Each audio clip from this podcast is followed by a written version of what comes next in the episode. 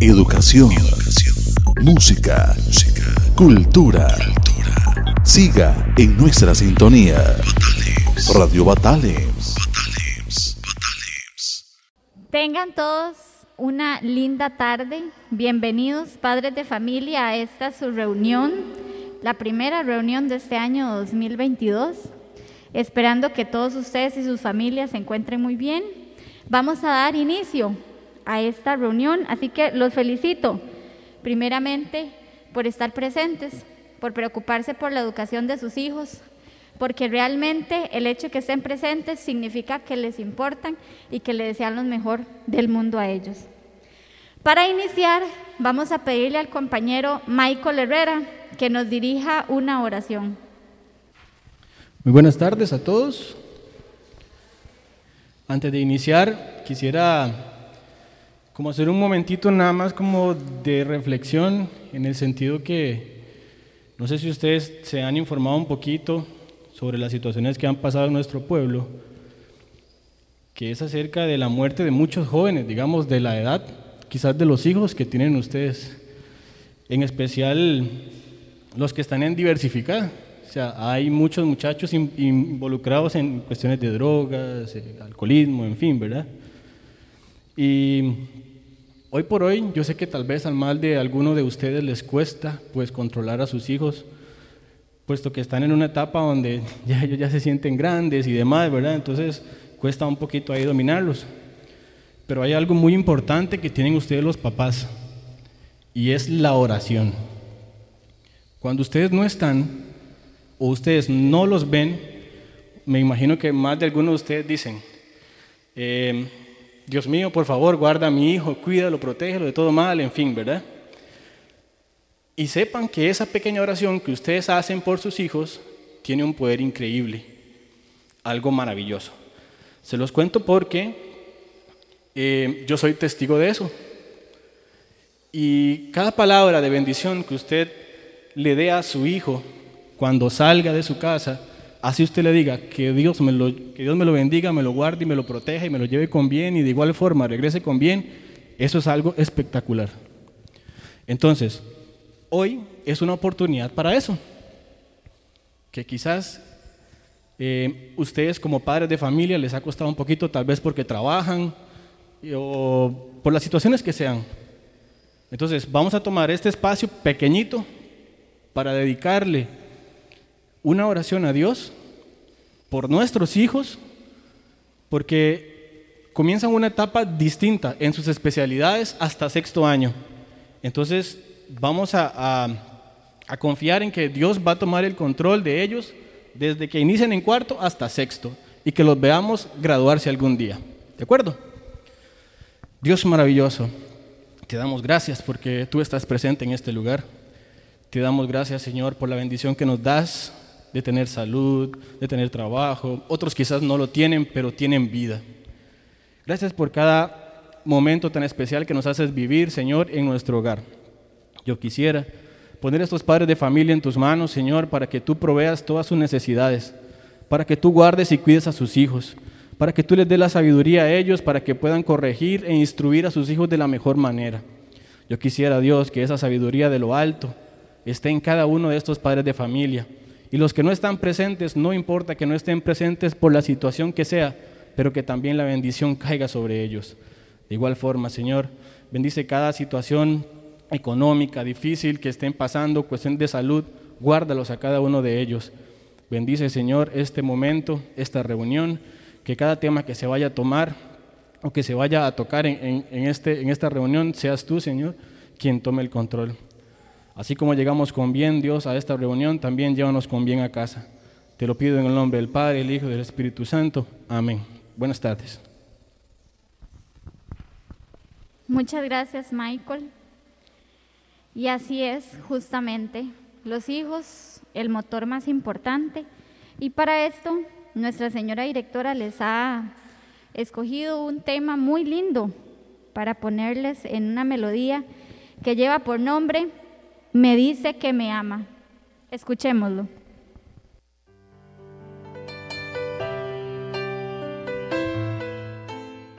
Y justamente, a continuación, Vamos a darle la palabra a nuestra señora directora, la máster Susana Zúñiga Rodríguez.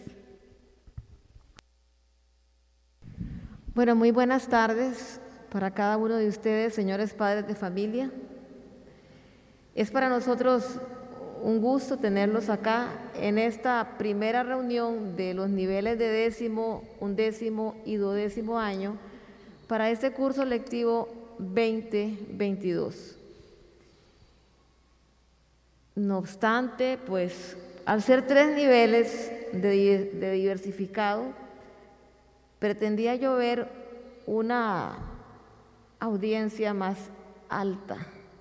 Pero bueno, están acá 110 padres de familia, pero en los niveles de duodécimo tenemos más de 100 estudiantes en décimo por lo consiguiente y en un décimo también.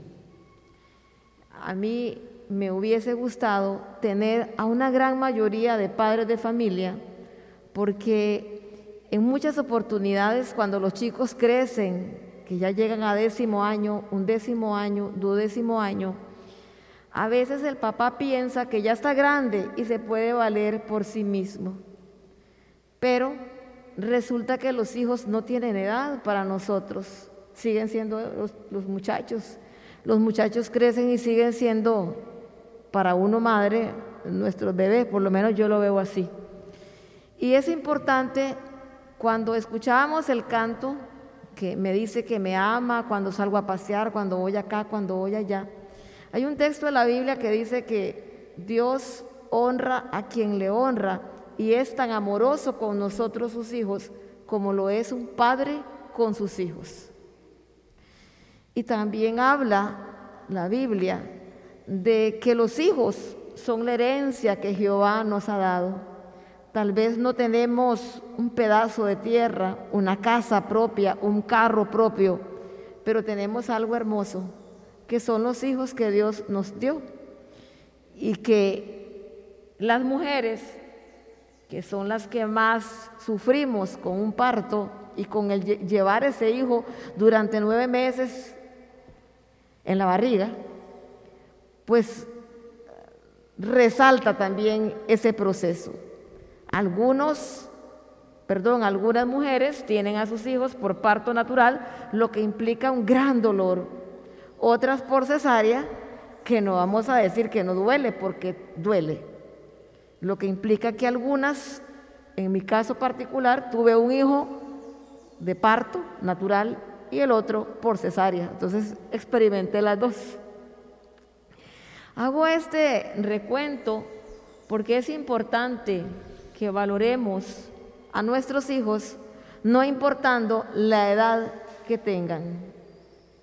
Cuando los chicos están en décimo año, aquí hay papás de estudiantes de décimo nivel, un décimo año y duodécimo año. Estos tres años son procesos de transición.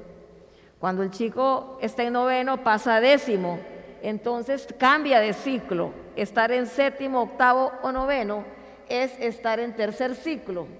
Pero cuando ya pasa el muchacho a décimo año, entra a cuarto ciclo es igual el estar en un décimo o en duodécimo nivel. Están en cuarto ciclo.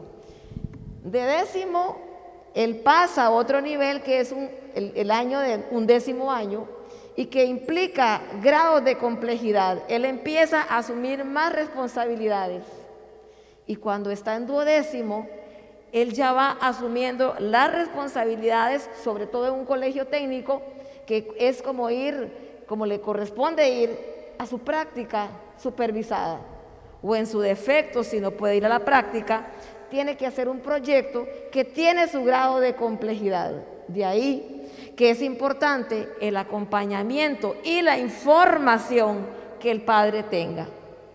En muchas oportunidades el padre no puede ser apoyo para su hijo porque no se informó. Entonces, ¿cómo le va a apoyar si no tiene la información? Estas reuniones tienen como fin informarles para que ustedes sepan cuáles van a ser los procesos en esos tres niveles. Décimo, undécimo y duodécimo año. En duodécimo año el chico ya se gradúa y sale de este centro educativo. En muchas oportunidades, cuando los muchachos llegan a un décimo año, empiezan a desertar. Yo mejor me voy para Venecia, yo mejor me voy para el nocturno, yo mejor me voy para un Cindea porque ya es más rápido. Pero en muchas oportunidades no se vale correr tanto. A veces se brinca y se brinca y se brinca para cambiar de lugar, pero no se logra. Hay un dicho que dice, ¿para qué brincar tanto si me va a pasar las del sapo? ¿Qué le pasa al sapo? De pues que brinca y brinca y cae en el mismo lugar y no avanzó nada. Entonces, yo hoy quiero hablarles un poquito de ese proceso de que los muchachos cuando están en quinto, a veces por desinformación, el padre viene a, pedir que lo cambien de especialidad. En quinto año ya no se puede cambiar de especialidad, lo que significa que si el muchacho hoy está en décimo año, es el momento de estar seguro que quiere esa especialidad. Y no que cuando esté en quinto quiere que lo cambien y ya no es posible. Y en sexto menos. Otro aspecto importante es que si su hijo, usted lo acompañó en todo este proceso desde décimo año, un décimo año, ¿para qué lo va a trasladar en quinto año? Si su hijo está a punto de sacar un técnico medio, que en este tiempo, un tiempo tan difícil, donde cada, y, no es que sea pesimista, soy realista, tenemos que hacer una diferencia entre el positivismo y, el negativismo. En muchas ocasiones decimos, no, es que está hablando así porque es negativa, no, es la realidad. ¿Acaso no aumentaron el lunes o el martes todos los pasajes de los buses? ¿Acaso no aumenta la gasolina todos los días prácticamente? Creo que hace poco, a inicio de mes, hubo un aumento y viene otro aumento y quién sabe cuántos aumentos más por la guerra, que, por la invasión, yo lo voy a decir como es, por la invasión que está haciendo Rusia a Ucrania. Y dice Rusia que si le siguen imponiendo las medidas, eh, va a atacar a otros países ahí cercanos, como Marruecos, no, Rumanía y otros países que no recuerdo todavía. Entonces, ¿qué significa? Que si nosotros dependemos del petróleo, como sucede con el diésel, la gasolina y demás, todo eso se encarece. Y si tenemos un productor que es el que trae el arroz y los frijoles acá, el supermercado, ¿acaso no le cuesta pagar más, gastar más por la gasolina de traer todos esos materiales desde San José hasta aquí? Los señores que se trasladan desde San José, Limón, Cartago, con la feria del agricultor, ¿acaso no van a estar más caras las verduras? Claro que sí, la ropa, los zapatos, todo. ¿Qué significa? Que yo tengo que planificar cada moneda que invierto. Y usted le tiene que enseñar a su hijo a valorar ese tiempo que usted dedica. Y usted como padre y madre de familia debe aprender a valorar también a su hijo.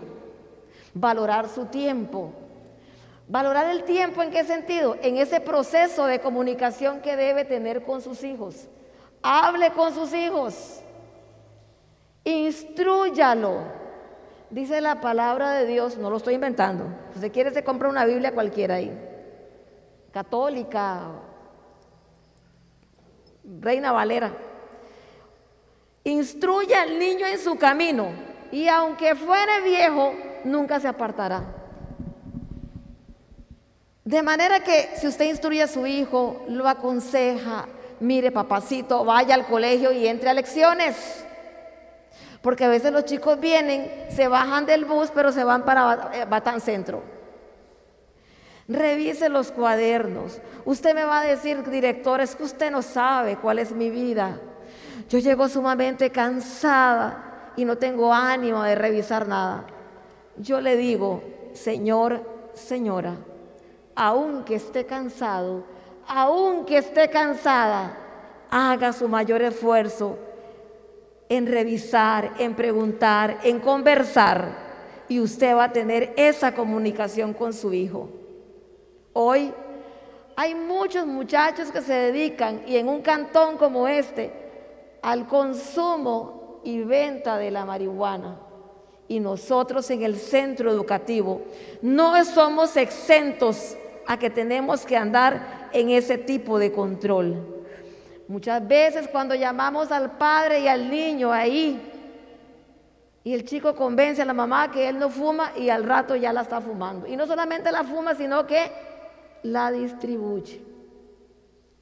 Nosotros desde ahora estamos trabajando en esos procesos, pero es importante que usted hable con su hija o su hijo y le diga que venga aquí, claro que está bien, aproveche el tiempo. Si usted matriculó a su hijo aquí, usted es el primero en saber por qué y para qué usted quiere que su hijo se forme, se eduque, se instruya y sea una mejor persona mañana, instruida, que tenga un trabajo estable, que sea un profesional.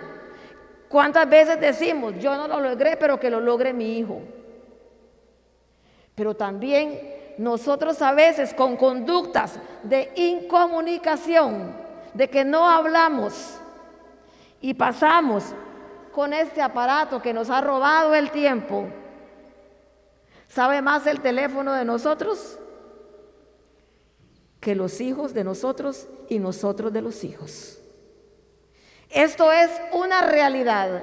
Muchas veces vienen los chicos acá y dicen que es que no vino temprano porque se acostó a medianoche, una de la mañana. ¿Y qué estaba haciendo? Estaba utilizando su celular. ¿A qué hora se entra su mamá a trabajar? Mi mamá se va a las 5, pero cuando me habló, yo puse la alarma y ni le escuché, me dormí porque yo le dije que tenía mucho sueño. Tomen tiempo, apáguele el celular a su hijo. No pierda el control de su hijo. Si usted a través del tiempo tiene una buena comunicación con su hijo, eso es mentira que se le va de las manos. Si los hijos son nuestra herencia, ¿qué hace usted con una herencia de un pedazo de tierra? usted dice, ah, me regalaron este pedazo de tierra, voy a cultivarlo, voy a abonarlo, voy a cuidarlo, voy a, a, chapearlo, voy a podar todo aquello. Así es el hijo, es la herencia. Va a, va conversar con él, lo va a instruir, lo va a acompañar. Le va a preguntar cómo le fue, lo va a recibir, le va a dar un beso de despedida. Sean afectuosos con su hijo. A todos nos gustan que nos quieran. ¿A quién no le gusta que lo quieran? Yo creo que es muy difícil encontrar a alguien que, no le gusta que lo quieran. A todo el mundo le gusta que le dé un apapache, un apretón, que por lo menos le sobe en la cabeza. Exprésele cariño a su hijo, hágale sentir, hágale sentir importante. Los otros temas como el comedor, como el problema que tenemos con los pupitres, yo se lo voy a ceder a mi coordinador académico para que ahora más adelante les diga por qué estamos trabajando de momento a tres niveles, pero que la otra semana vamos a aumentar un nivel más, de acuerdo como vayamos teniendo cada día más pupitres, pero es un tema que se lo cedo a usted, don Eduardo. Con relación al comedor, tenemos compañeras que se van a hacer cargo del tema. Los muchachos de duodécimo año, hoy eh, este año hacen su práctica con la empresa y para acá tenemos la coordinadora con la empresa que se va a encargar de ese tema. También tenemos a los orientadores al comité de transportes. A mí hoy no me interesa hablar de eso. ¿Saben por qué? Porque muchas veces nos ocupamos de las cosas que yo creo más importantes y me olvido del afecto. Y me olvido de la relación. ¿De qué me sirve a mí tener un muñequito ahí como una muñeca de porcelana? Mucha comida, mucho lujo, pero vacío por dentro. Hablen con sus hijos, instruyan a sus hijos, abracen a sus hijos, Oren por sus hijos. Los días son difíciles. Y lo que muchas veces salva a un hijo es aquel recuerdo de aquella voz de madre que usted o de padre le deja a sus hijos. Cuando usted no le ha dado nada a sus hijos, no pretenda que ese hijo tenga algo que usted no le dio. Yo hoy quiero decirles a ustedes que reflexionen sobre esa relación que tienen con sus hijos a nivel de su hogar. Cuando usted forma muy bien a su hijo, lo aconseja, le habla, aún aunque esté rodeado de todos aquellos que venden droga, que fuman, que toman, él va a decir alto. Él va a tomar la decisión de no repetir esa conducta que tienen otros. ¿Por qué? Porque recuerda la enseñanza, el consejo que recibió en el hogar. Hoy tuve un encuentro con un niño de octavo año y él decía, yo soy responsable y lloraba. Yo soy responsable y comprometida porque mi papá y mi mamá me lo han enseñado. Yo nunca he estado en ese problema como el de hoy. Y el chico lloraba y recordaba la instrucción de su mamá y de su papá. Quiere decir que en los momentos más difíciles de aquel muchacho, él va a recordar la instrucción de su padre y de su madre. Pero, y esto no tiene nada que ver si usted es una mamá soltera. Y esto no tiene nada que ver si usted es un padre soltero. Esto tiene que ver con la relación que usted siente por su herencia, por su hijo. Tiene que ver con eso. No importa si yo eduqué a mi hijo siendo una madre soltera, que el papá no apareció, que nada más fue un proveedor. Eso no importa. No nos tenemos que escudar en esas cosas. Debemos sencillamente decir, este es mi hijo y yo tengo responsabilidad con él, porque les voy a dar una noticia. El día que usted llegue a la presencia de Dios, ese día Dios le pedirá cuenta por su herencia.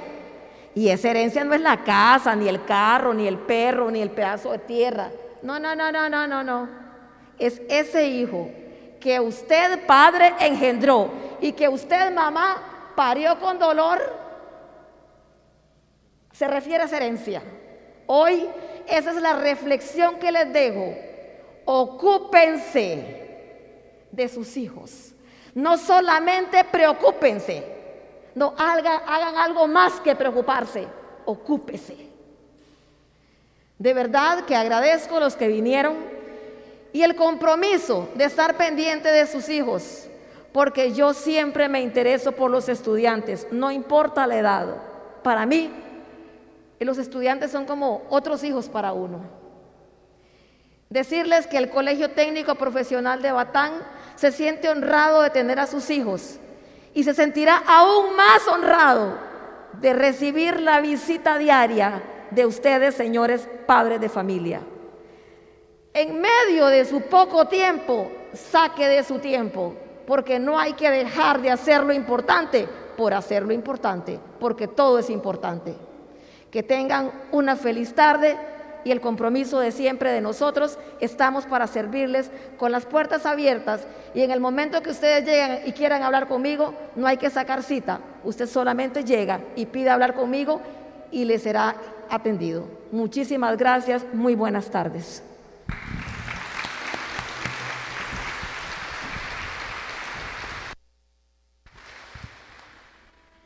Muchas gracias, señora directora. A continuación, vamos a dar inicio con el espacio para los diferentes comités que tienen información muy importante para ustedes, padres de familia.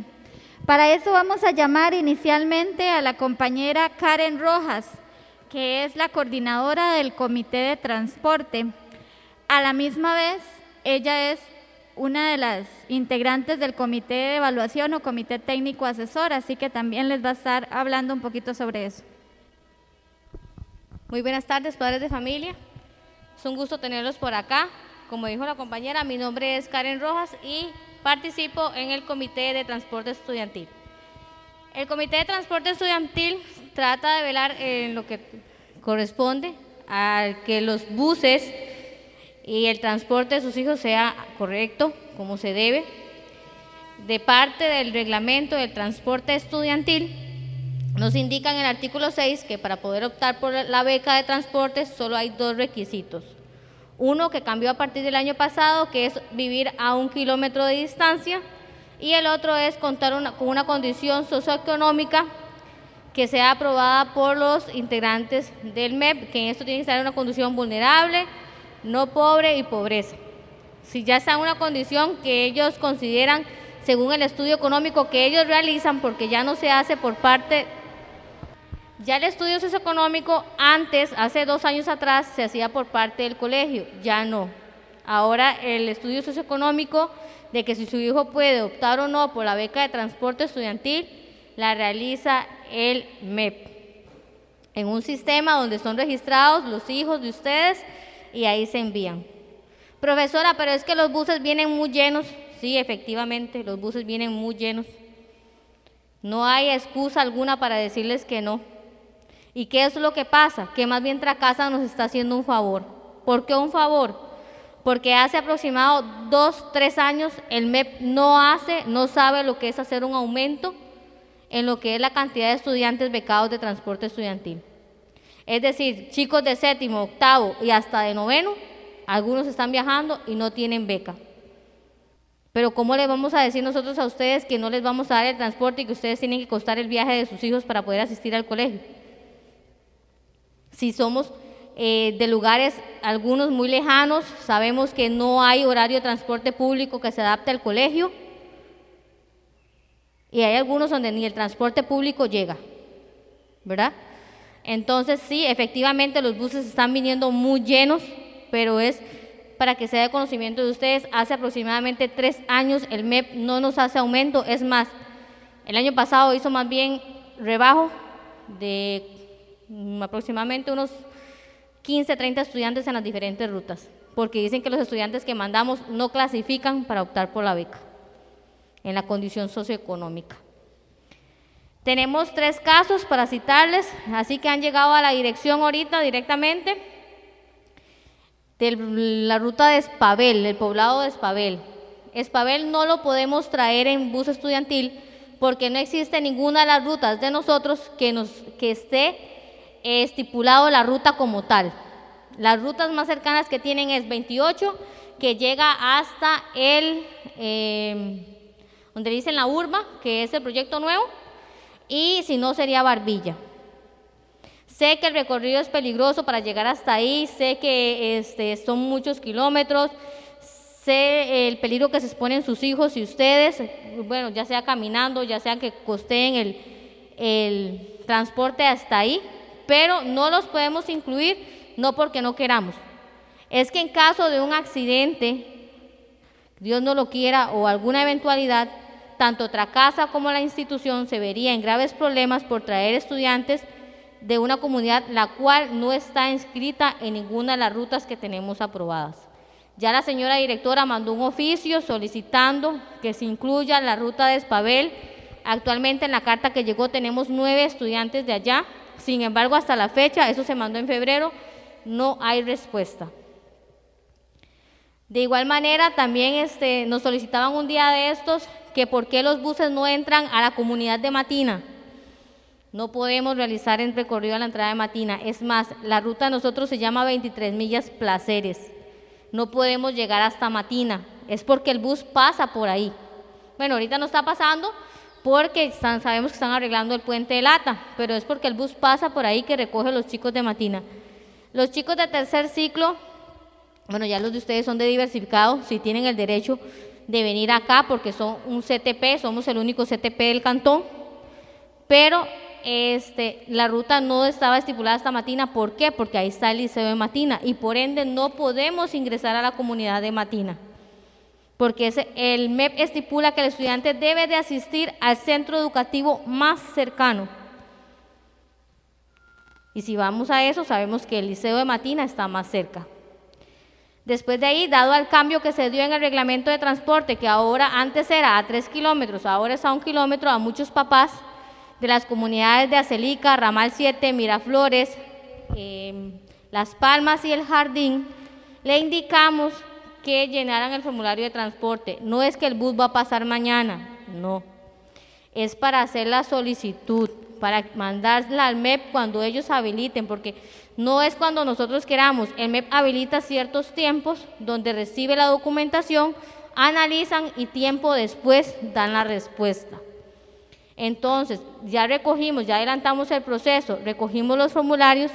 Si alguno falta del formulario, aquí mi compañera que está al lado derecho y mi persona vamos a estar repartiéndolos ahora al finalizar de la reunión.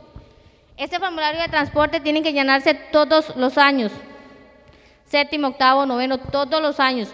El formulario es el mismo, sí, pero tiene que llenarse todos los años para poder optar por la beca de transporte, sea para esta ruta nueva que se quiere solicitar o sea para los poblados viejos.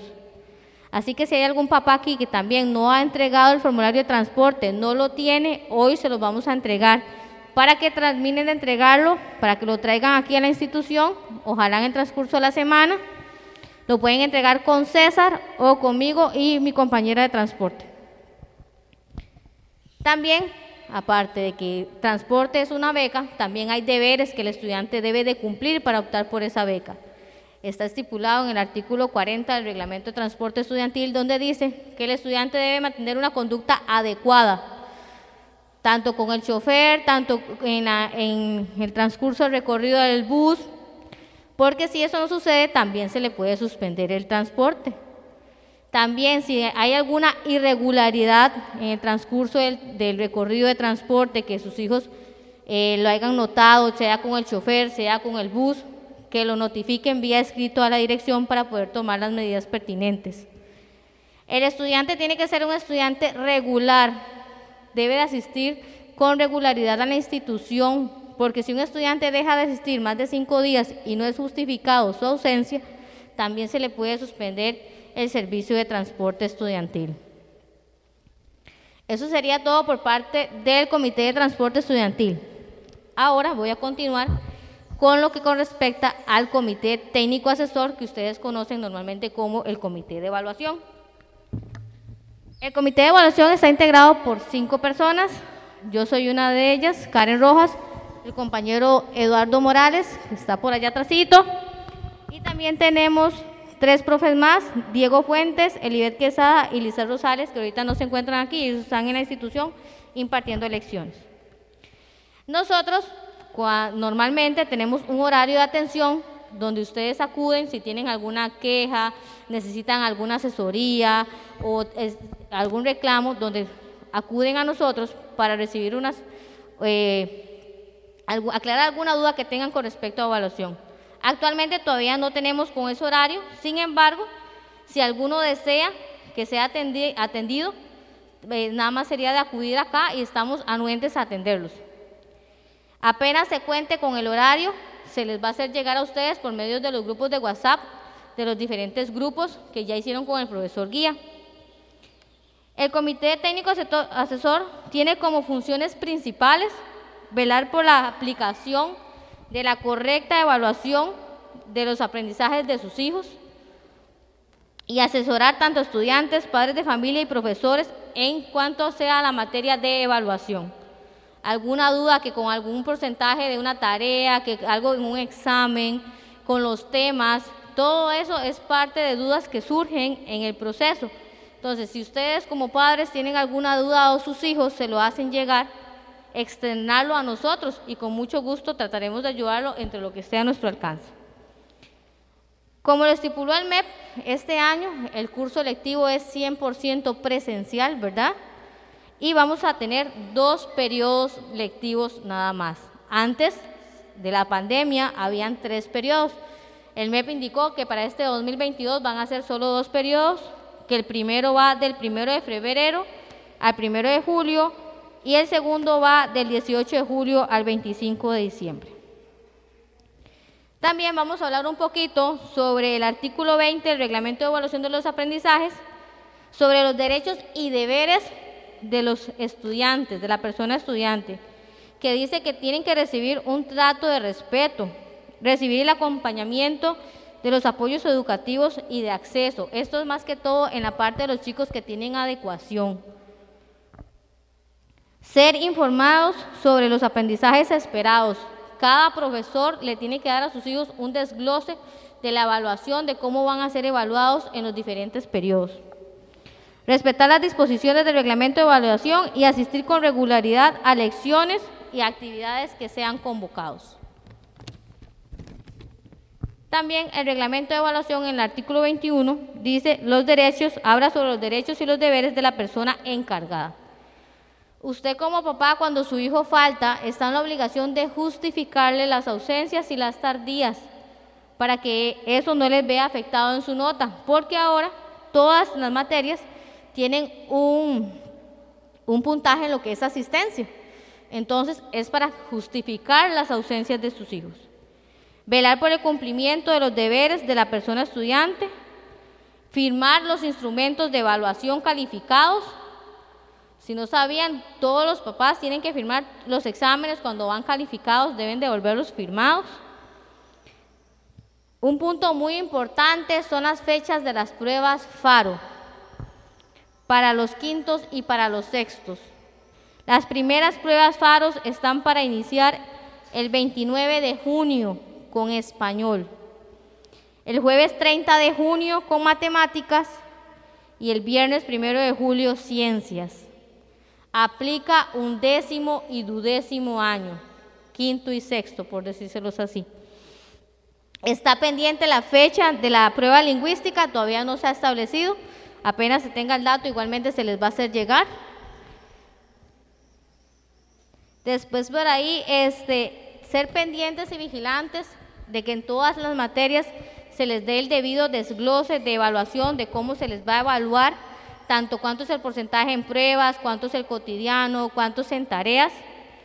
Igual el comité técnico asesor va a hacer un boletín y se va a, va a pasar en los diferentes grupos guías para que ustedes puedan verificar que, por ejemplo, el profesor de matemáticas ya le dio desglose, sí, bueno, vamos a ver si, si, si es igual al que está mandando el comité técnico asesor, si está bien.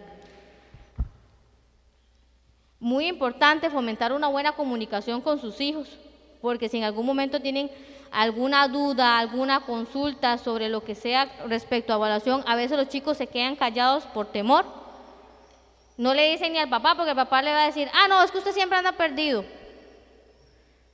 Entonces los mismos chiquillos le dicen a uno, profe, es que miras que yo a mi papá no le digo nada porque él dice que yo siempre ando perdido.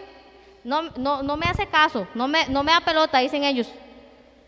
Es muy importante que como papás fomentemos la comunicación y no creer ni dejar de creer, ¿verdad? A veces ellos llegan y se ponen este, alguna queja de que tal cosa que un profesor no le tomó en cuenta su cotidiano y efectivamente es así, eso es lo que pasa. O que efectivamente tal vez vienen y, es que el profesor no me quiso poner la tarea. Y no, no fue que el profesor no quiso poner el porcentaje la, de la tarea, fue que el estudiante no entregó la tarea. Recordémonos que para entregar las tareas hay fechas que se deben de respetar. Tenemos que enseñarle también a nuestros hijos a ser responsables. Igual cuando es un examen, se enfermó, ok, está bien, se enfermó. Hay que justificarle para que le reprogramen el examen. No es simplemente llegar y decirle al profesor, profesor, es que yo me enfermé ese día y no pude venir. No. Hay que justificar, tienen tres días para justificar para que se le reprograme la prueba. Igual con las tareas, si no la pudo entregar porque en ese momento estaba enfermo, también justificar para que se le pueda recibir la tarea. Eso sería todo por parte del comité de evaluación. Muchas gracias.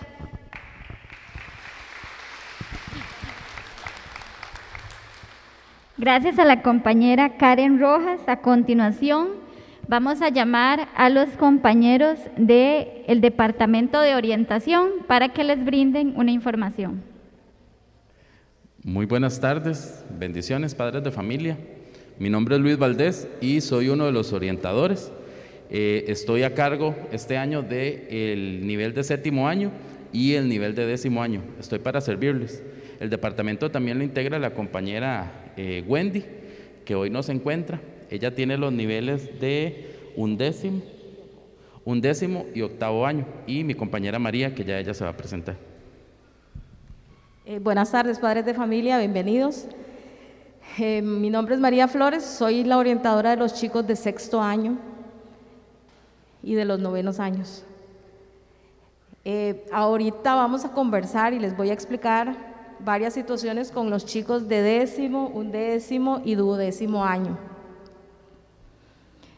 Para este año, como ustedes saben, el Ministerio de Educación Pública ha solicitado la presencialidad de sus hijos al 100% a la institución. Nosotros tenemos la atenuante de que no podemos atender a todos los grupos todos los días por ciertas situaciones que ya el compañero Eduardo les va a explicar.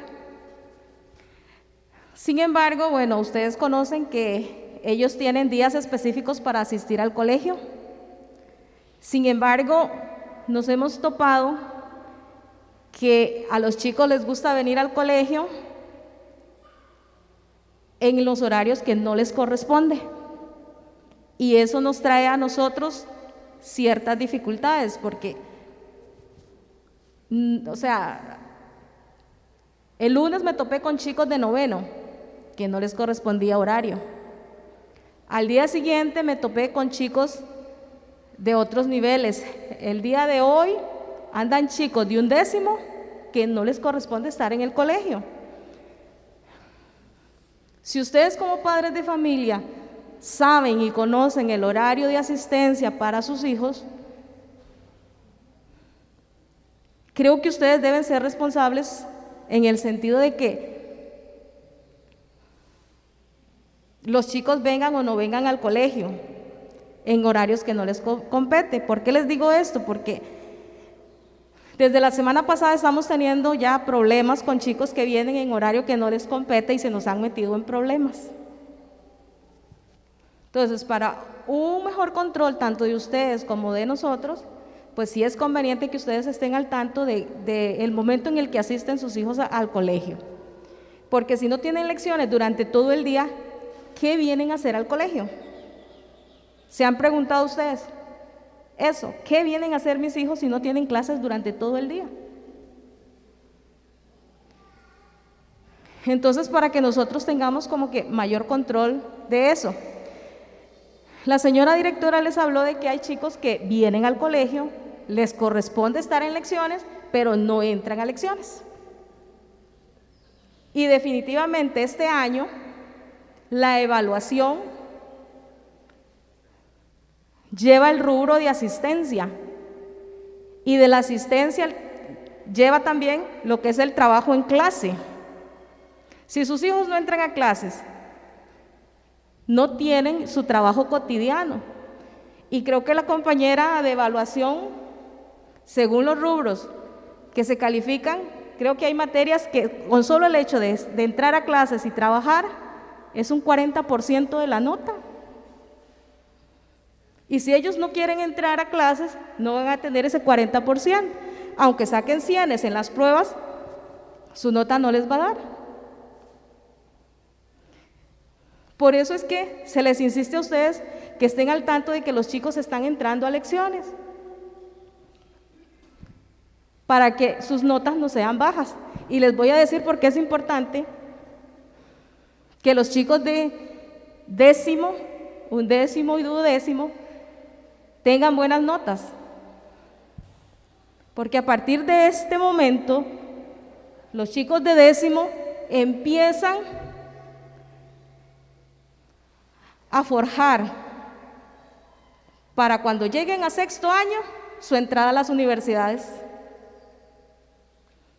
Porque los chicos de sexto, si quieren ingresar a las universidades públicas, primero deben tener notas altas en el colegio, porque el 50% de su nota de ingreso a universidades son sus notas del colegio. Y el otro 50% lo hace el examen de admisión que realizan. Entonces, por eso es importante que los chicos desde décimo año entiendan y comprendan que es necesario que lleven buenas notas. No solo el 70%, que es la nota mínima para pasar. Y la otra situación que tenemos que entender es que igual si los chicos en las mañanas no se quieren levantar para venir al colegio, tenemos que, como papás responsables, hacerles ver que tienen que asistir, porque su asistencia es importante a las lecciones. Entonces necesitamos que ustedes nos apoyen a nosotros en ese sentido. Estar atentos a que no vayan al colegio cuando no les corresponde. Y segundo, cuando les corresponde estar en el colegio, que estén entrando a lecciones. Porque les digo, o sea, los chicos desde ya, desde décimo, empiezan a hacer sus notas de ingreso para la universidad. Entonces es importante que lleven buenas notas. Bueno, la otra situación que les voy a comentar es sobre las becas de Limas. Avancemos. El Limas nos ha mandado un comunicado de que los chicos que no tienen beca y que ustedes como padres de familias responsables necesitan solicitar una beca para sus hijos, solo se puede realizar a través de las citas del call center. No hay otra manera. Casos nuevos, el IMAS solo los está atendiendo por citas. Los chicos que ya tienen la beca, les está viniendo la beca mes a mes, no tienen problemas, estamos bien. El problema son los chicos que no están recibiendo la beca porque se la suspendieron, creo que hay algunos que se las han suspendido desde enero y a la fecha no les están depositando. Estos casos, el IMAS los está atendiendo sin cita. Tienen eso sí que llevar los documentos que pide el IMAS, por sobre todo la constancia de matrícula, porque es lo que hace constar que sus hijos siguen en el sistema educativo. Con los chicos de sexto hay una particularidad importante. El sistema de Limas llega hasta quinto año. Cuando hicieron ese sistema solo contemplaron colegios académicos, nos dejaron por fuera los técnicos. Entonces el sistema de IMAS, automáticamente el chico de quinto año termina, el sistema lo tira fuera. ¿Qué deben hacer los padres de los chicos de sexto que no les está viniendo la beca? Lo mismo, agarrar una constancia de matrícula, llevarla a IMAS y explicar la situación. Mi chico es de sexto año, mi chica no me le está viniendo la beca, necesito, por favor, que se la vuelvan a activar. Hay padres de familia que tienen suerte con los chicos de sexto y sí les está viniendo porque posiblemente el año anterior hicieron verificación de, datos, actualizaron en el IMAS y entonces les continúa la beca, pero hay varios a los que se les ha quitado el beneficio y entonces tienen que presentarse al IMAS a hacer eso, para que les venga el beneficio de la beca. Y en general, para todos los chicos que tienen beca, este año la verificación de IMAS está para el mes de mayo. Entonces, a ustedes a través de los grupos de WhatsApp, a través de la página de orientación, se les va a comunicar en qué fecha se va a estar habilitando para hacer lo que es la verificación de las becas.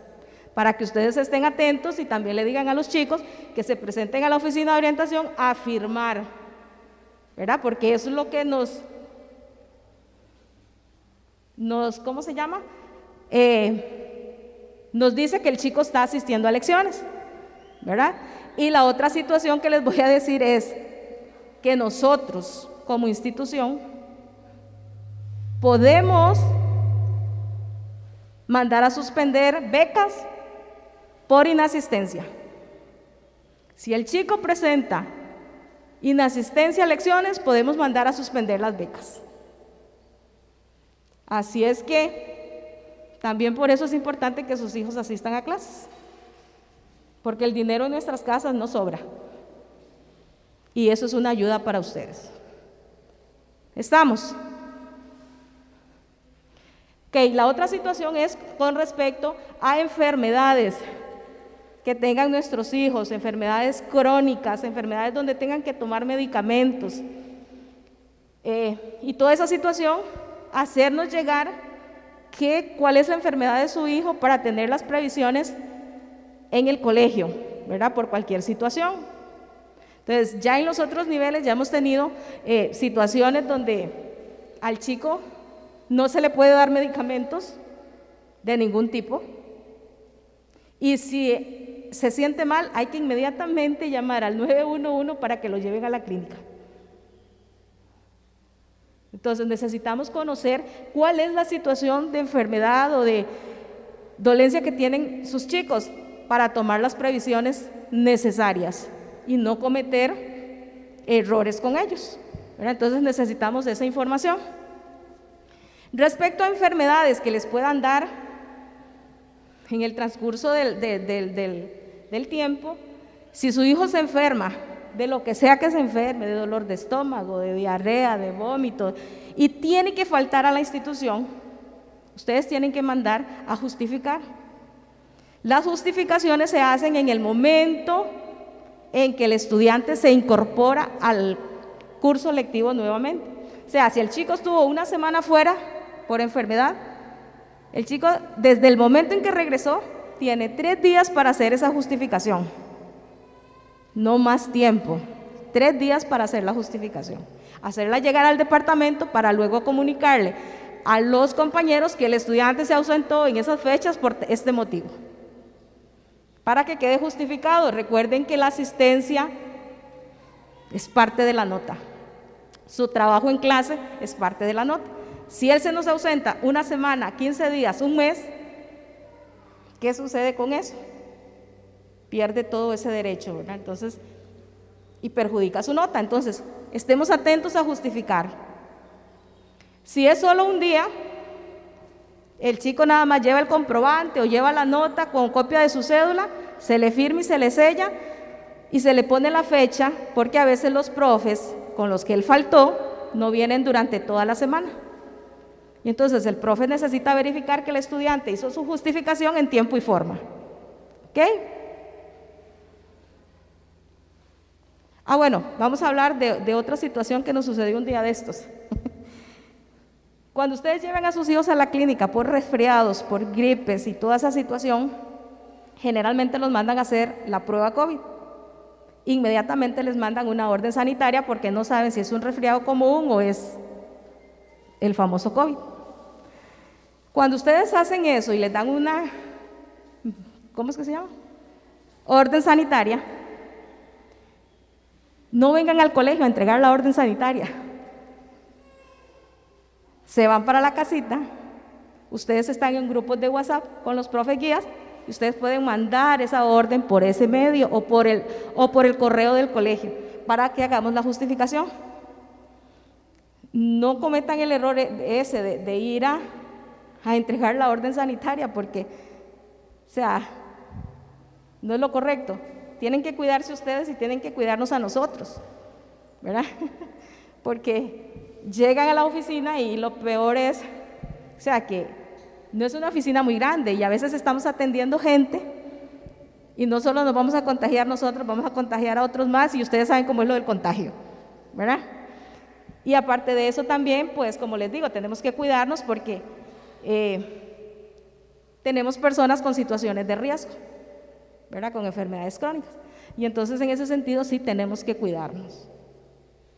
¿Está bien? ¿Algo más? No. Entonces, les agradezco su atención y muchas gracias. Vamos a estar acá hasta el final de la reunión por aquello de que ustedes quieran hacernos una consulta. Igual, estamos todos los días en el cole de lunes a viernes, de 7 a 4 y media de la tarde. Bueno, hay compañeros que salen a las 3. Mi persona sí sale a las 4 y media. Y vamos a estar ahí para atenderles y servirles en lo que ustedes necesiten Estamos para servirles. Gracias.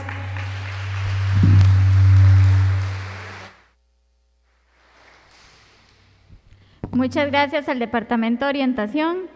A continuación vamos a llamar al compañero Eduardo Morales, quien es nuestro coordinador académico y a su vez es el coordinador del Comité de Permanencia. Señores padres de familia, tengan muy buenas tardes. Eh, la señora directora me pidió, me encomendó que hablara con ustedes del por qué nosotros paulatinamente hemos ido retomando la normalidad y aún no lo hemos conseguido. La situación que tenemos nosotros a nivel institucional ahorita es que por dos años que duró la pandemia, nuestros pupitres fueron severamente castigados por la polilla y el barrenillo. Nosotros iniciamos el curso lectivo en la planta académica con 483 pupitres que estaban de regular a mal estado. Y en la planta física de la finca teníamos un aproximado de 400 espacios para los estudiantes. Sumados los dos lugares, teníamos nada más eh, un aproximado de 900 pupitres de regular a mal estado.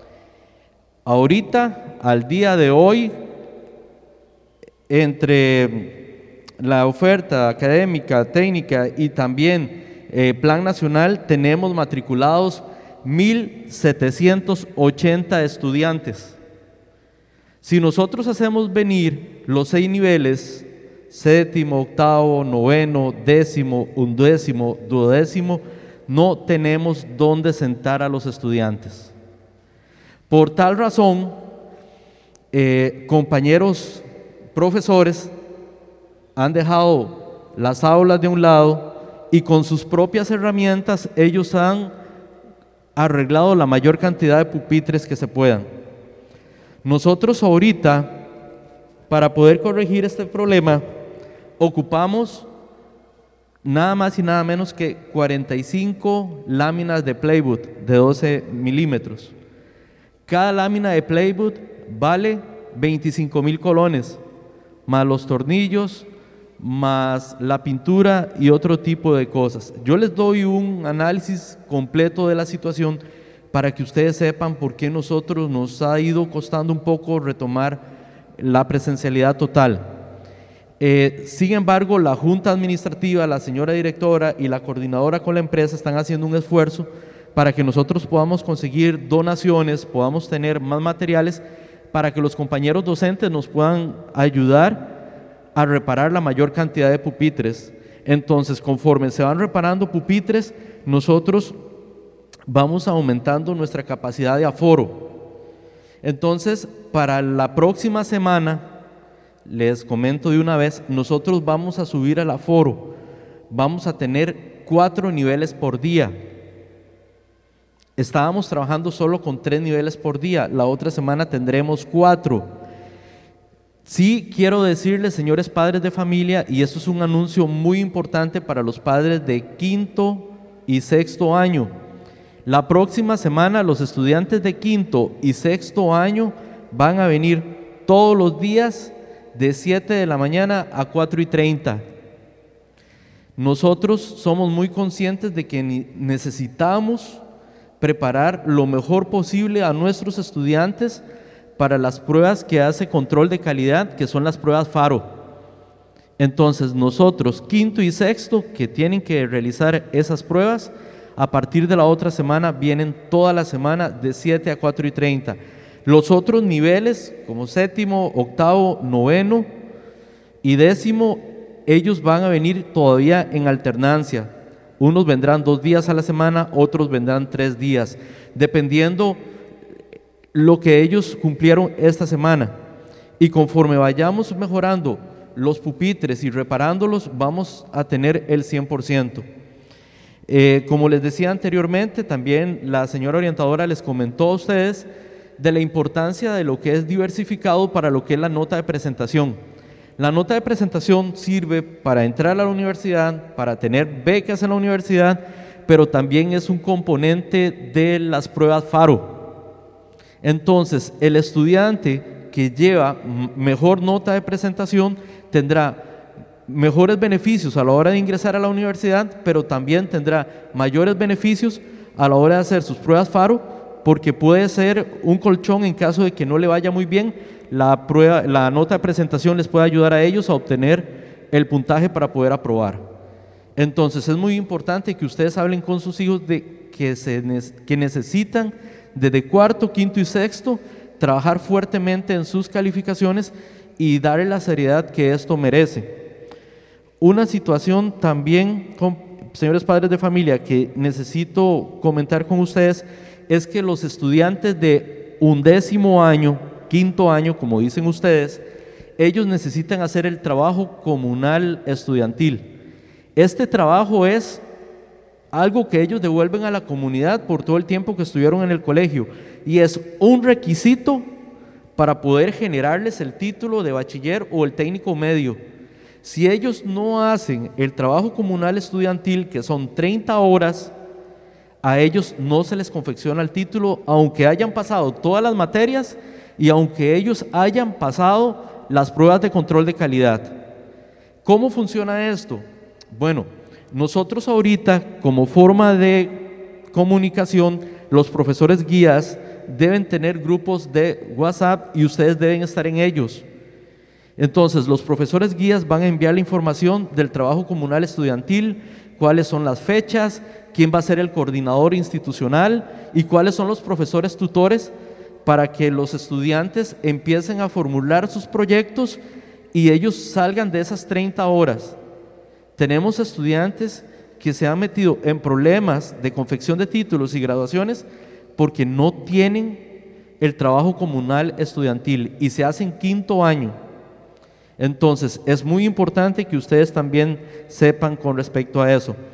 Una situación que estamos viviendo, que teníamos muchos años de no vivir y que es un grado de vulnerabilidad de nuestros estudiantes, es el embarazo en la adolescencia. Este año venimos de las pandemias, venimos de dos años de educación combinada y tenemos una gran cantidad de estudiantes que están en estado de embarazo y uno de sus parejas son mismos estudiantes de la institución. Entonces, nosotros como padres, ustedes como padres de familia, necesitamos el apoyo, necesitamos que hablen con sus hijos. Ellos están en una edad complicada y ellos necesitan abordar esos temas y la mejor persona es mamá y papá. Si ellos descubren la sexualidad solitos, nos podemos ver ante una situación de estas. Y como les digo, los números, los índices que tenemos este año son sumamente altos comparados con los años anteriores a la pandemia. Entonces les pedimos la colaboración y les pedimos la colaboración porque la mayoría de nuestras estudiantes son estudiantes de décimo, undécimo y duodécimo año. Eh, ahora comentarles con respecto al comité de permanencia. Nosotros, el mejor lugar para que esté un estudiante son las aulas. No hay otro lugar en el cual él deba estar. A veces hay situaciones económicas y los muchachos se encuentran trabajo en construcción, en bananera o, otros trabajos informales y ellos generan un poco de ingreso para, para el hogar.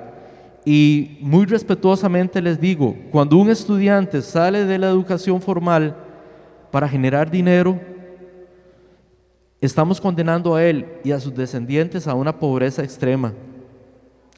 Ellos necesitan estar en clases, necesitan venir al colegio, necesitan estudiar. Nosotros vamos a pasar la asistencia a las lecciones. Si un estudiante empieza a faltar mucho, nosotros vamos a llamarles a ustedes por teléfono. Si no nos responden, vamos a hacer la respectiva visita para ver qué es lo que le impide a ese estudiante venir a recibir lecciones. Ahí necesitamos la ayuda de ustedes porque en ocasiones ustedes no se dan cuenta que los muchachos no entran a clase. Y cuando se dan cuenta, muchas veces es muy tarde. Y ustedes dicen, bueno, es que nadie me avisó. Es que nadie me dijo a tiempo y no pude corregir la situación. Pero resulta que usted vino, hizo la matrícula, dejó un número de teléfono, cambió el número de teléfono y no nos dijo. Vino y se cambió de domicilio y no lo contactamos por llamada telefónica fuimos a la dirección que usted dejó y usted ya no vive ahí. Y los mensajes que enviamos con el estudiante no le llegan a usted. Entonces el padre de familia, cuando cambia su número de teléfono por la razón que sea y cambia su domicilio, tiene que venir a la institución o enviar un correo a la dirección MEP que nosotros tenemos en Facebook y, nosotros eh, vamos a hacer la actualización de datos. Entonces, los estudiantes necesitamos velar por ellos. Este año se va a volver a trabajar con las escalas de calificación, vamos a hacer un comunicado del Comité Técnico Asesor, lo vamos a enviar a los grupos, el trabajo cotidiano tiene una importancia increíble, vienen exámenes, vamos a hacer exámenes otra vez y nosotros necesitamos hacer un trabajo en equipo. Estudiantes, docentes y padres de familia. Solamente así podremos lograr el objetivo. Si hay alguna situación, alguna, eh, alguna cosa que les impida al estudiante desarrollar sus capacidades al 100% y sus habilidades, es importante que ustedes se acerquen a la institución, hablen con los orientadores, el profesor guía o con su servidor en la coordinación académica. Es muy complejo para un estudiante eh, tener un buen rendimiento académico cuando hay desempleo en la casa, cuando hay índices de violencia en la casa, cuando hay una serie de carencias en el hogar, cuando hay alguien enfermo en la casa, cuando hay un miembro de la familia enferma, todos los demás se convierten en pacientes pasivos porque están viendo el sufrimiento de la persona que está enferma. Y los jóvenes y los niños les cuesta un poco más asimilarlo. Entonces, cuando hay una situación de vulnerabilidad, la responsabilidad de ustedes como padres o encargados es venir y decirnos a nosotros para nosotros tomar las estrategias y las metodologías necesarias para que el estudiante pueda rendir académicamente. Eh, de parte de la coordinación académica, eso sería todo. Muchísimas gracias.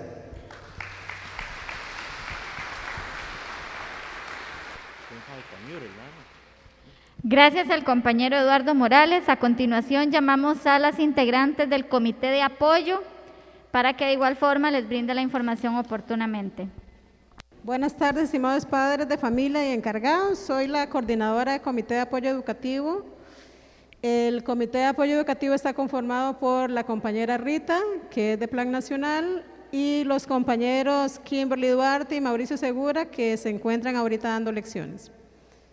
El Comité de Apoyo Educativo se encarga de velar y dar seguimiento a los estudiantes que tienen algún tipo de adecuación, ya sea de acceso o curriculares, que son los, que son los, los chicos que tienen adecuación no significativa y significativa. Nosotros velamos porque esos apoyos se apliquen en conjunto con el Comité Técnico Asesor. También velamos porque... Mm, los estudiantes tengan eh, los apoyos requeridos, aprobamos adecuaciones también y también si fuera el caso y ya el estudiante no necesita esos apoyos, también levantamos las adecuaciones. Nosotros trabajamos en conjunto con todos los equipos, con orientación, con comité, eh, con el coordinador académico, con la coordinadora de la empresa, por ejemplo, con estudiantes que están en duodécimo año y tienen algún tipo de ecuación y van a ir a hacer su práctica. Coordinamos con ella también. Y eh, coordinamos con el Comité Técnico Asesor. Sí les solicito, les pido que si ustedes consideran que su estudiante tiene alguna situación que los pueda afectar académicamente, emocionalmente o físicamente, nos contacten. Yo estoy trabajando, yo trabajo de lunes a viernes de 7 a 4 y media de la tarde, sin embargo trabajo en diferentes, en cualquier lugar del colegio me pueden encontrar aulas, en la finca o en la biblioteca que está en nuestra oficina, pero como ahorita no tenemos horario todavía definido, si no me encontraran, pueden coordinar con cualquiera de ellos, con el, con, el compañero Eduardo Morales, con los orientadores y ellos nos facilitan información nos facilitan la información y nosotros damos seguimiento a la situación. ¿Serio? Buenas tardes, padre de familia, bendiciones. Mi nombre es Rita Cortés Gómez, eh, soy miembro también del comité. Me pueden encontrar en las aulas de Plan Nacional, yo siempre estoy ahí. Son las de educación especial y estoy para servirles. Muchas gracias.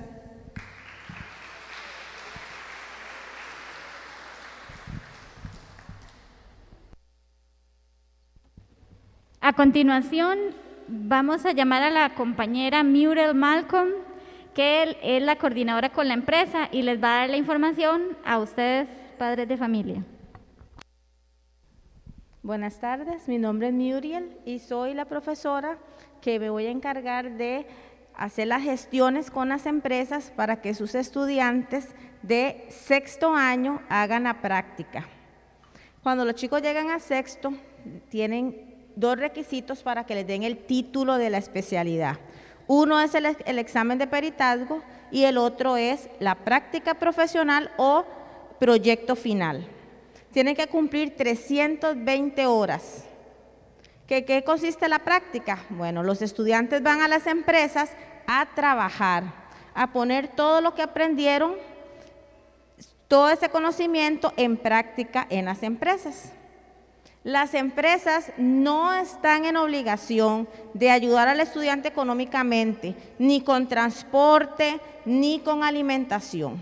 Todo eso es la obligación de los padres.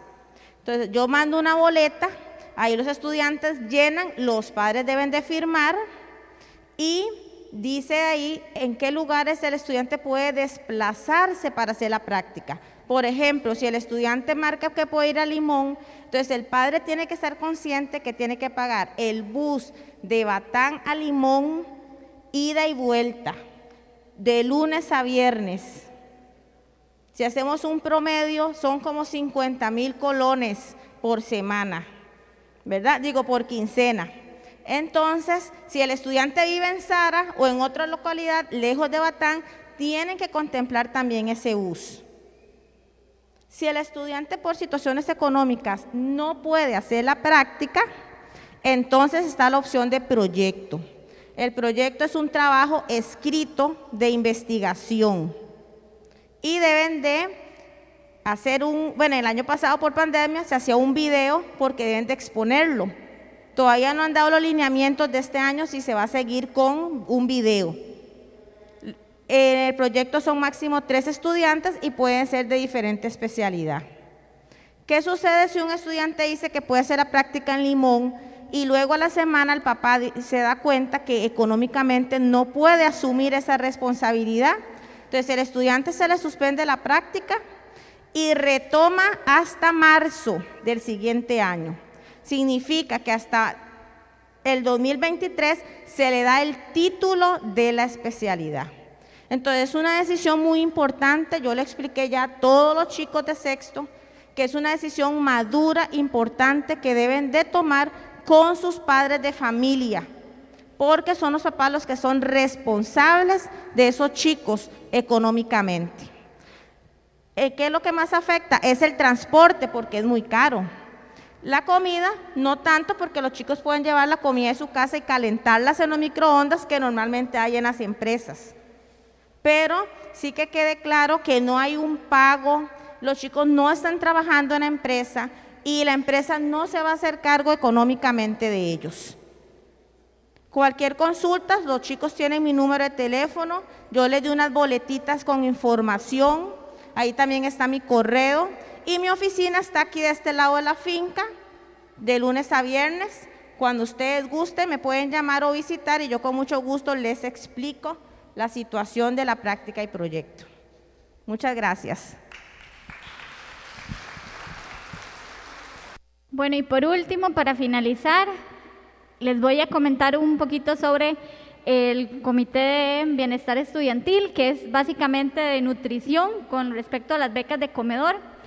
Este año tenemos un aumento en lo que tienen que ver con las becas de comedor, por lo tanto sus hijos este, pueden optar por la beca, pero para eso ustedes deben de llenar un formulario para obtener la beca. En este caso, los formularios se entregan en la dirección, pueden ir y recogerlo cuando ustedes gusten y entregarlo a partir del lunes a mi persona. Mi nombre es Lady López Céspedes. Radio Batalems